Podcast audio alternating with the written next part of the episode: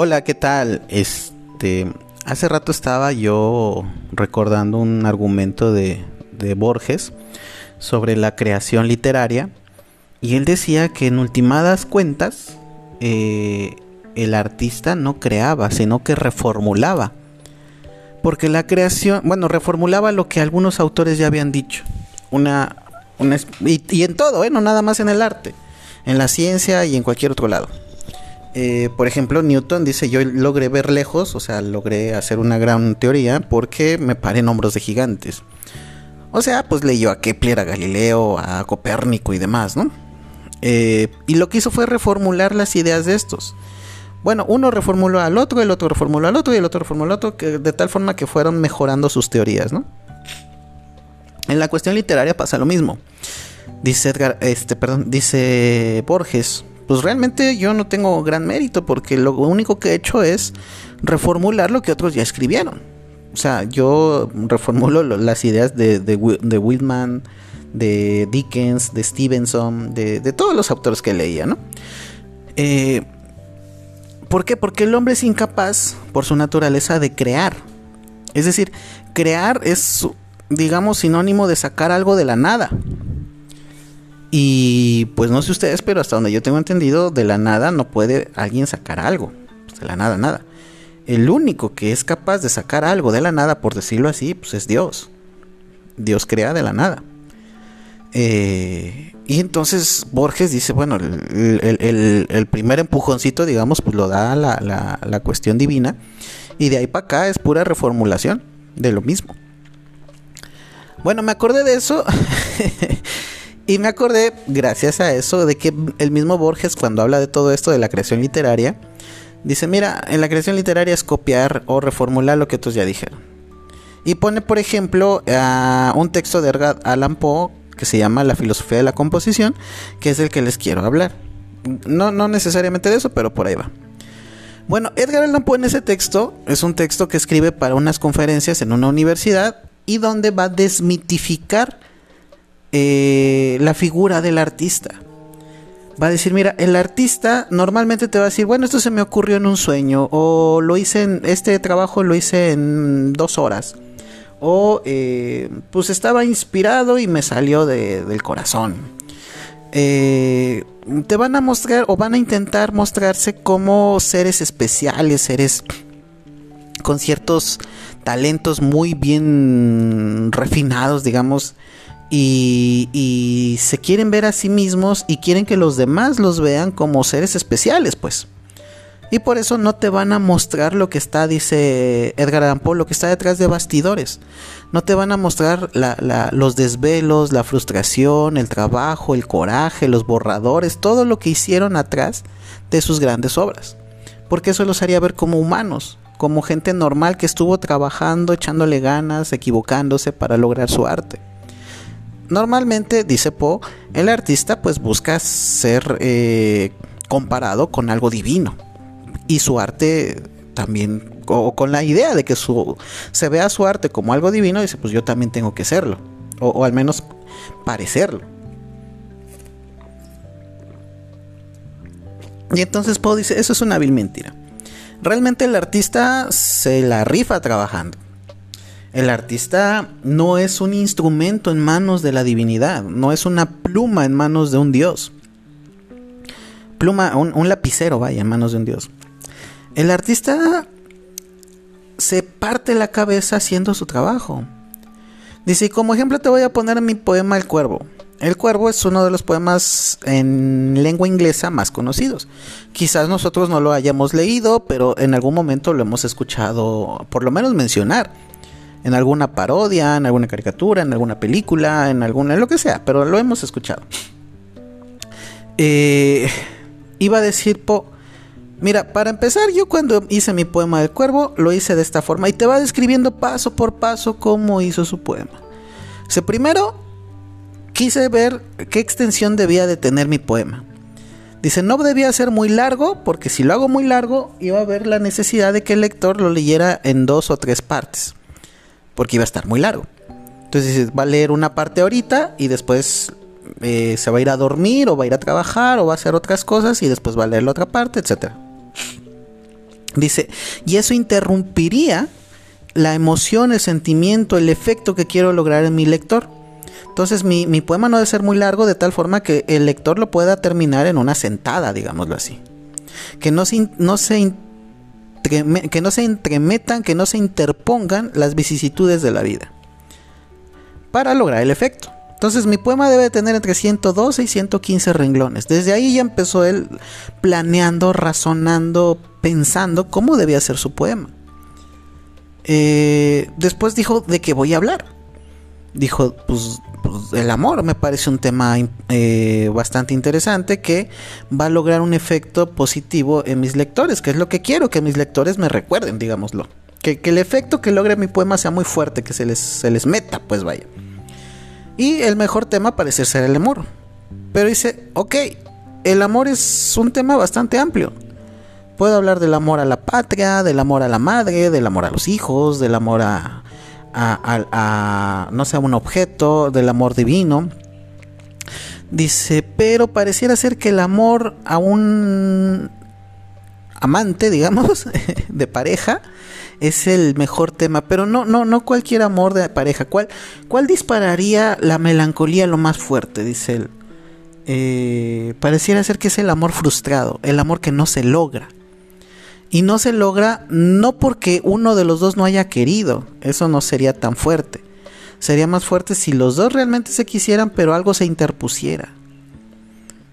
Y para no hacer esto una novela tipo mexicana, que, se interpone la madrastra malvada, la que o lo que se interpone es la muerte. Eh, uno de los dos personajes pues fallece. Dice, ah, bueno, ya tengo la extensión de mi, de mi poema, ya tengo el, efecto que quiero lograr, ya tengo el tema, ahora, ¿cómo lo voy a hacer? Dice, pues necesito un estribillo. Es decir, una especie de, de de estrofa, perdón, de, de, de, de, ay, se me olvidó el nombrecito, de coro que se vaya repitiendo de vez en vez. Pero este estribillo debe de ser bastante fuerte, bastante sonoro, de tal forma que se quede grabado, metido en la mente del lector. Dice, y para eso pues necesito que sea muy corto para que se recuerde fácil y no, no, no haya problema en ese sentido. De preferencia que sea un estribillo de una sola palabra. Y esta palabra debe de tener pues resonancia, debe ser una palabra fuerte. Entonces necesito escoger algunas letras que tengan esas virtudes, que sean letras fuertes. dice, pues parecía ser que la R es una letra fuerte, ¿no? Entonces la R seguida de una vocal que sea larga pues, y que también sea bastante eh, sonada, pero que no sea, eh, ¿cómo se la? Que no se, que no se que no, que no dé la impresión de algo, digamos, negativo, que sea como, como una letra suave, digámoslo así. Y se le ocurre la O. Entonces mi estribillo debe estar hecho por una palabra que tenga la letra R y la letra O. Dice, e inevitablemente se me vino a la mente la palabra nevermore. O sea, el famoso nunca más, ¿no? Eh, dice, bueno, ya tengo la palabra nevermore, ahora, ¿cómo la voy a usar? De tal forma recuerden que es un estribillo que se tiene que estar repitiendo.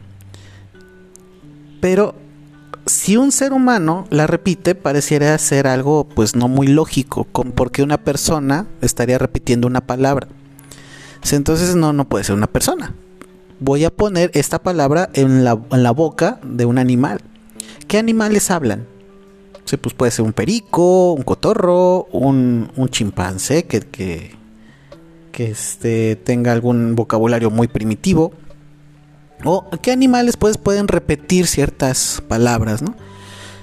Dice, de todos los animales, pues dice, me pareció el más adecuado al tema de la muerte y de, de, sí, de la muerte, eh, pues un cuervo, ¿no? Eh, y de ahí pues viene el cuervo. Dice, pero ¿cómo le hago para que eh, el cuervo llegue y empiece a repetir esa palabra? Eh, y se idea la idea del amante encerrado en, su, en su alcoba, digamos, donde va a crear un ambiente lúgubre, un ambiente, no, no lúgubre, un ambiente melancólico donde hay lluvia y él no se alumbra más que por una una lámpara, una, perdón, una vela y está leyendo. De pronto escucha que tocan, abre la puerta. Bueno, primero se extraña, se maravilla, dice, bueno, ¿quién está tocando a estas horas y con esta tormenta? Seguramente pues, es algún extraviado por ahí, ¿no? Que necesita ayuda. Dice, cuando abre la puerta se maravilla al ver que no hay nadie pero no, no, es que no hubiera nadie, sino que era el cuervo tocando con su pico y cuando abrió el cuervo se mete y este no se da cuenta porque pues al abrir la puerta se mete el, torrente de aire fuerte y este pues cierra los ojos, se cubre la cara con su mano o su brazo para eh, evitar la nieve, ¿no? O la lluvia.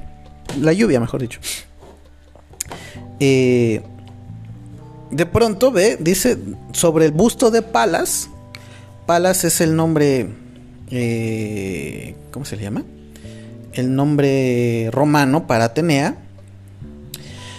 Y dice, sobre él está posado el cuervo. Y le empieza a preguntar, oye, ¿tú de dónde vienes? Y pues el cuervo ni lo voltea a ver, ni lo pela. Y le dice, ¿qué haces aquí?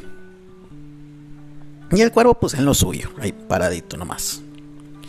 Cuando de pronto el cuervo de la nada dice la palabra mágica, ¿no? no mágica, la palabra que ya hemos trabajado. Nevermore. Y lo voltea a ver este tipo y le dice, oye, Nevermore qué? Y él empieza bromeando. Dice, ¿no será que eres un enviado del inframundo que me viene a atormentar? Y le dice, Nevermore.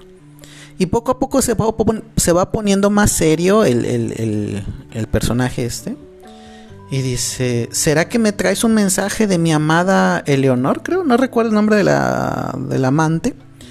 Dice, ¿me vienes a decir que aún me ama o algo así? Y aquel Nevermore. Y aquel solito se empieza a torturar psicológicamente eh, pensando que el cuervo le está llevando un mensaje y que la respuesta, el famoso Nevermore, tiene que ver con sus preguntas. Pero el solito se crea todo ese show. Bueno, no les voy a decir en qué acaba porque sería un spoiler. Lo que sí les voy a decir que lo lean.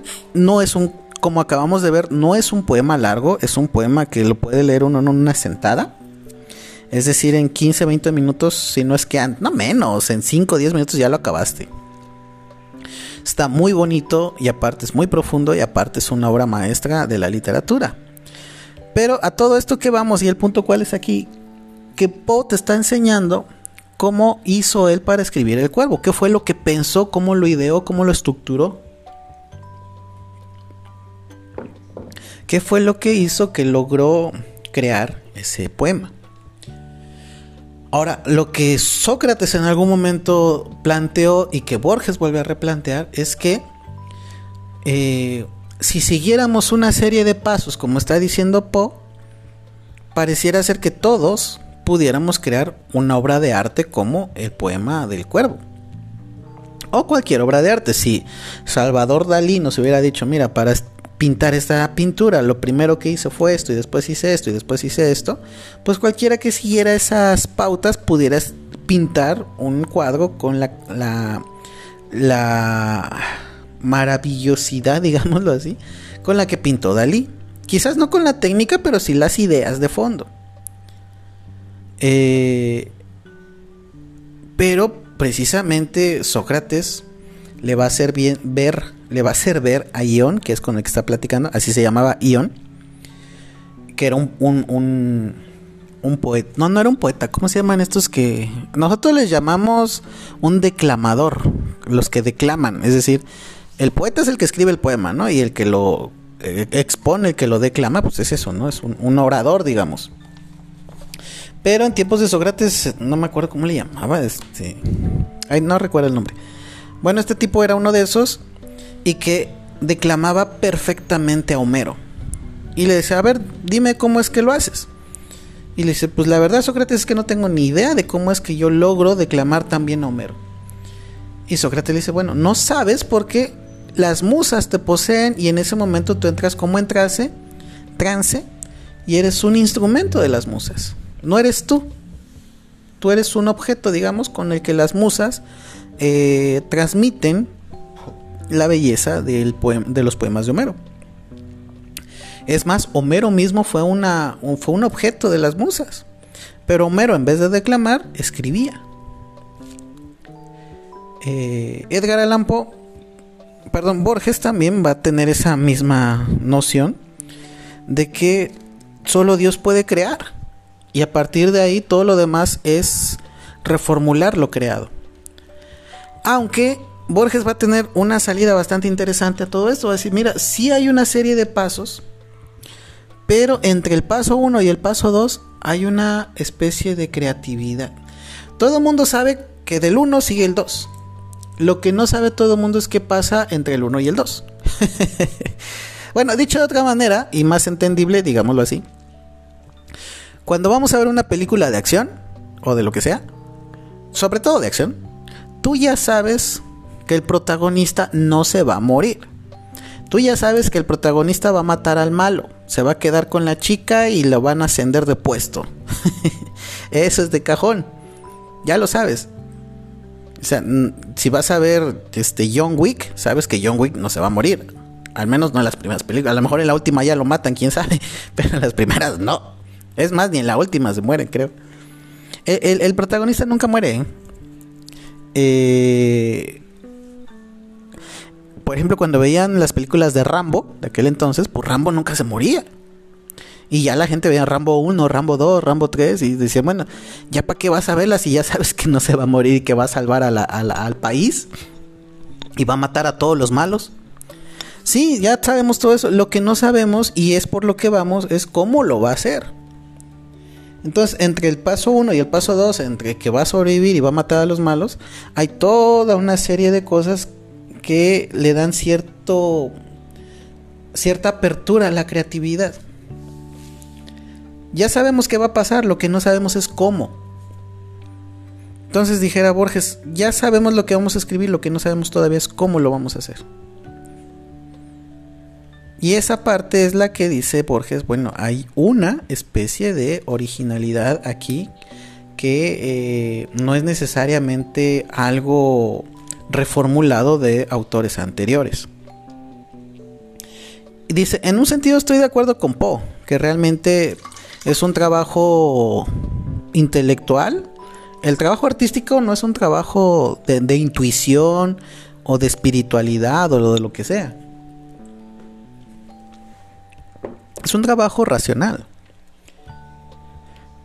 Eh, pero pues, mucha gente va a querer que no sea así. Sobre todo los artistas que quieren hacerse parecer como, como seres divinos, ¿no? Dice, sin embargo, si hay pequeñas partes de originalidad. Y eso no lo podemos negar. Y esas pequeñas partes de originalidad, Borges no lo dice, pero yo supongo que lo está presuponiendo. Que es la parte de divinidad que tenemos los seres humanos. Habíamos dicho que solamente Dios puede crear de la nada. Y cuando el hombre de pronto saca algo nuevo y original, que aparentemente es muy difícil de lograr y solamente ciertas personas en el transcurso de la historia lo logran, están demostrando esa parte divina que tiene el hombre. No sé, a mí se me hace bastante interesante esto. Bueno, en este sentido son tres posturas. Una, eh, el hombre es un mero objeto que usan las musas o la divinidad para transmitir eh, pues el arte en este caso en particular, ¿no? Otra, la de Edgar Allan Poe, dice, no, todo, todo es trabajo intelectual, académico, racional del artista. Aquí no se metió ni una musa, aquí no apareció ningún dios, todo lo hice yo. Yo me desvelé, yo sufrí, yo lo pensé, yo lo repensé, yo lo volví a pensar, yo busqué las palabras, yo busqué, yo, nadie me vino aquí a, no se me metió ninguna musa. y la postura de Borges que dice, sí, es cierto que las musas te inspiran, pero también es cierto que uno trabaja, es una mezcla de ambos. Eh, en fin, yo no sé qué piensen ustedes, a mí me, me llama mucho la atención. Y pues bueno, de mi parte fue todo. Cuídense mucho y por aquí nos andamos viendo para la próxima. Bye.